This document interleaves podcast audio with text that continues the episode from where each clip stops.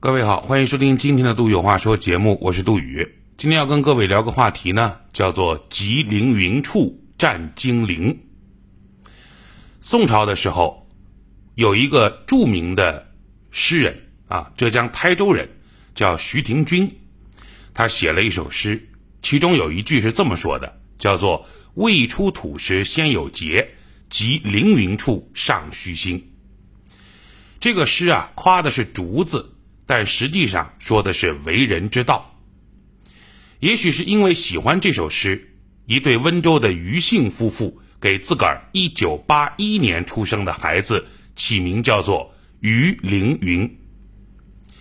于凌云从小学习成绩就非常优秀，几乎不用父母操什么心。本科考上了宁波大学，毕业之后又去了浙大读了个 EMBA。小伙长得挺帅，思维敏捷，学历很高，家里呢也是从父辈开始就开始做生意了，可以说家境殷实。按照道理说，这样的人找一个大公司上班绝非难事。但是他是温州人，就像很多温州人一样，不想给别人打工，都想着自个儿当老板，再小也是自个儿的生意。二零一一年。三十岁的于凌云创办了国内首批互联网金融平台之一的温州贷。今天在网上搜，还能搜到好多温州贷的这个平台当当年发布的新闻。彼时，温州贷主打的还是抵押模式，所以整个业务的场景聚焦在重资产领域。后来，这种重资产模式啊啊，抵押什么的不吃香了，消费信贷开始兴起了。小额、高频、无抵押成为了行业的风口，所以于凌云在二零一四年成立了主打消费信贷场景的新平台，叫做口袋理财。有之前温州贷积累出的行业经验和人脉，再加上于凌云从阿里、百度、腾讯高薪挖来的各路高管，所以呢，口袋理财刚问世就取得了不错的成绩。历史的累计交易额达到了三百三十八点七亿元，最顶峰的时候，他的这个口袋理财的平台不仅拿到了温州报喜鸟集团的 A 轮融资，还邀请了国民媳妇儿海清作为形象代言人。他们当时的这个口号叫做 slogan，特别有意思，叫“把钱放在口袋里”，他们叫口袋金融、口袋理财。在互联网金融领域做的风生水起之时的于凌云，还趁势投资了其他的诸如大数据啊、区块链呐等相关的新兴领域。你看，俨然一个财富新贵冉冉升起。事情的转折发生在二零一九年，二零一九年的三月二十五号，江苏省泰州市警方派人到于凌云上海公司的办公地址。带走了现场两百余名工作人员。家属们收到的通知书上，被抓的原因明确写的是涉嫌寻衅滋事罪。在于凌云出事之后，站出来帮他和公安机关对接处理的是他的妹妹于爱玲。一家人一开始始终坚信这可能是哪里出了误会或者搞错了。而于爱玲也挺有信心，毕竟她本人是法学专业毕业，在浙江当地的检察院系统工作了十年。于爱玲和她的做律师的同学赶到这个泰州，已经是三月二十六号的深夜。那个时候是冬天，看守所夜里很冷，需要买棉衣。于是于爱玲就给一百多个员工，每个人都交了钱。在这些杂乱无章的啊，这个这个这个这个，呃，如麻一般的各种各样的事情当中，于爱玲要努力的救自个儿的哥哥。总有一些很有本事的人，能够想尽办法拐弯抹角的找到于爱玲的电话，告诉他自己有办法能把他的哥哥给办出来，并且关照。趁着黄金时间时间抓紧办，晚了就来不及了，晚了就不好操作了。虽然在检察院系统工作，但是于爱玲对于法律前课的这种操作，她并不是很熟悉，她是坐办公室的，做文字材料的，所以本着死马当活马医的态度，万一谁有路子，真的能够操作成功呢？于爱玲委托这些人帮忙捞人最多的时候有五路人马想着办法帮于爱玲的哥哥于凌云办取保候审，只是没有一个成功的。一开始，于凌云本人的心态还不错，甚至在会见的时候还让妹妹给他送一点西方历史的书籍。可是随着日子越来越长，于凌云的心态开始变得越来越糟糕。后来他情绪崩溃，想到自杀，是源自于一次庭审审讯，不是庭审啊，公安机关审讯结束之后，他无意间。看到审讯桌的汇报材料上面写着“于凌云黑社会案”。于凌云的朋友不少，在家人和以往的生意伙伴的共同努力下，虽然口袋理财的几乎所有员工在一九年三月二十五号被抓，但还是在二零一九年的十二月五号，完成了口袋理财所有项目的本金及利息的兑付工作。这个话是什么意思？换言之，所有存钱或者叫投资到于凌云口袋理财平台上的借款人，把钱借给他们，他们这个本金和利息全部都拿回来了。可是，在庭审的时候，泰州当地的法院认为，那法院里面的判决判决书后来这么写，说于凌云等人假借网络借贷平台名义。发布低利息、无担保等虚假信息，诱骗借款人到平台借款。借款时索取身份信息及手机通讯录和通话记录，放贷时直接扣除百分之三十的砍头息，要求借款人偿还全款。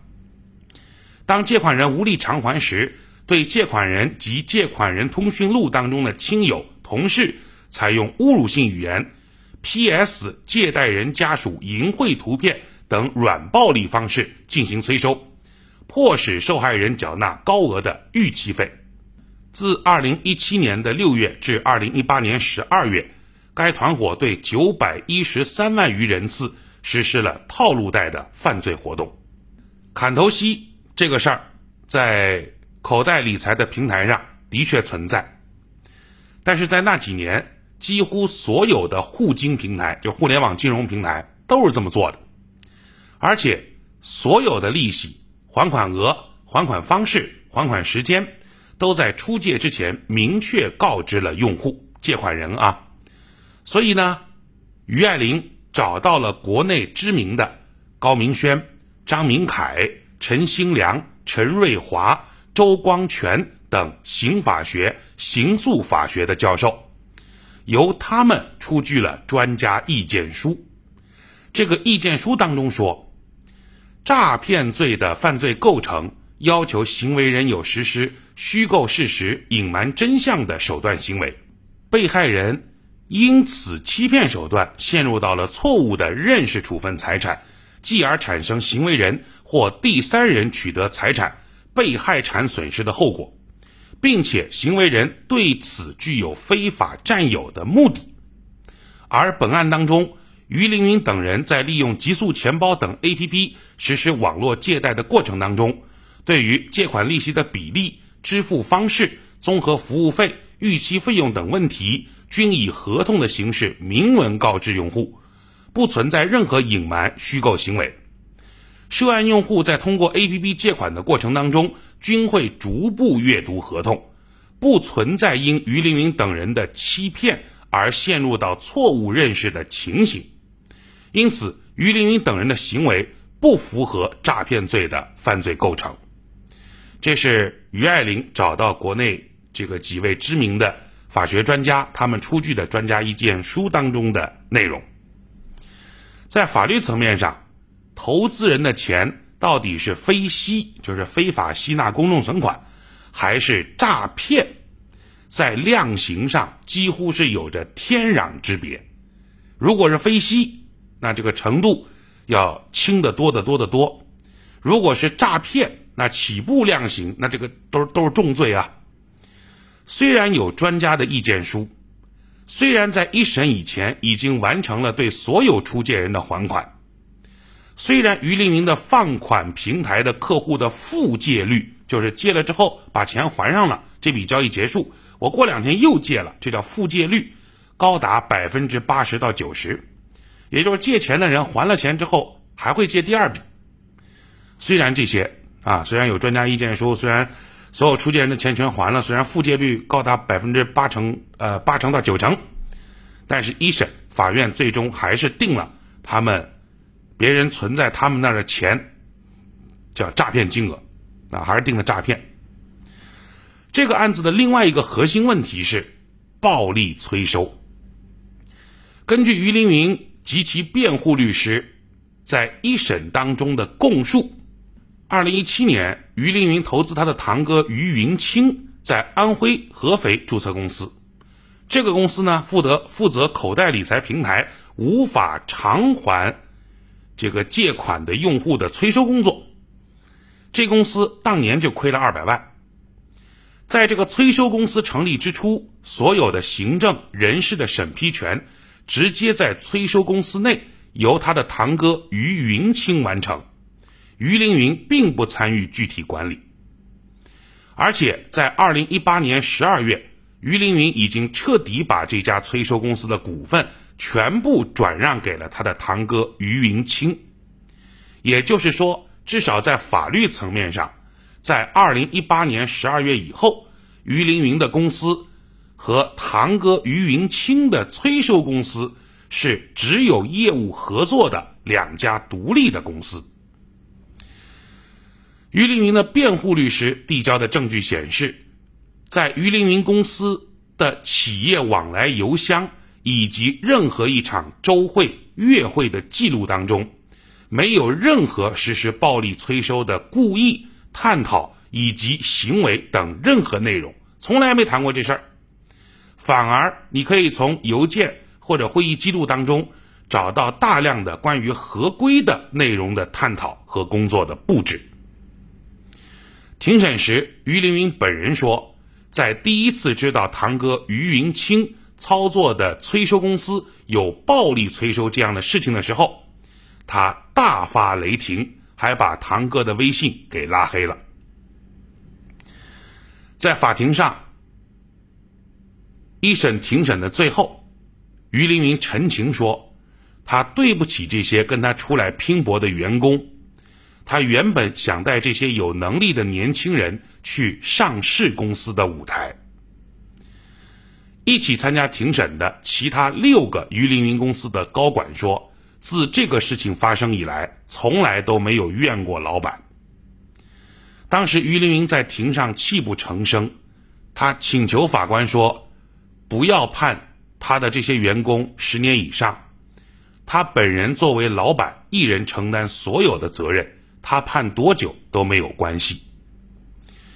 泰州市江堰区法院一审判决，于凌云等人诈骗、敲诈勒索、寻衅滋事、侵犯公民个人信息恶势力犯罪集团系列案件，共七十九名被告人获刑，首要分子于凌云被判十八年，并处罚金五千两百万，其余七十八名被告人分别被判处。十二年半至一年的不等的有期徒刑，并对部分的被告人处以罚金。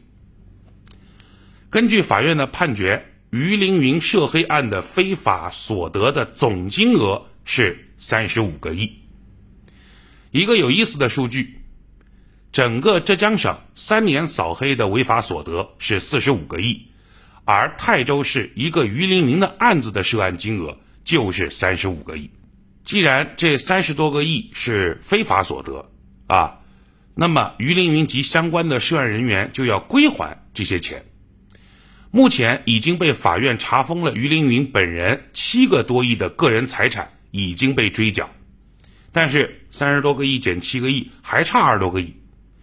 这二十多个亿当中还包括平台借出去的十多个亿，因为借款不是得有人问他借钱吗？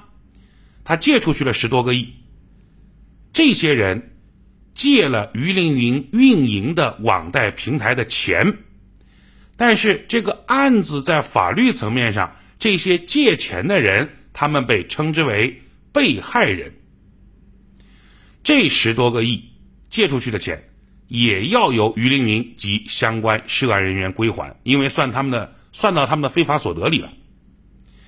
自二零二一年二月以来，执行法官先后冻结了部分员工上海、南京的唯一住房。这些房子有些是来自父母卖掉老家的养老房，补贴了毕生积蓄置换的；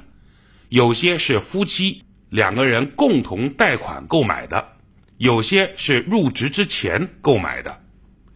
甚至某个涉案人员的家属的微信零钱账户里的四百块钱。也被冻结了。于凌云的妻子是江苏某大学的老师，他问执行的法官：“如果不和被告人离婚，那么他本人的工资是否作为家庭共同财产会执行？今后法官直是不是直接把他工资卡里的钱就可以划走了？”执行法官回答说：“不是不可能。”于凌云目前已经在江苏南京服刑，而他的妹妹于爱玲也辞去了检察院的工作，全力配合律师去为于凌云案的执行和申诉努力。于爱玲说，他会一直控告、申诉，直到于凌云案重新改判的那一天。就在哥哥被转移到南京监狱服刑的那一天，他的妹妹于爱玲的微信名字也改成了。战精灵，今儿都有话说，就说这么多。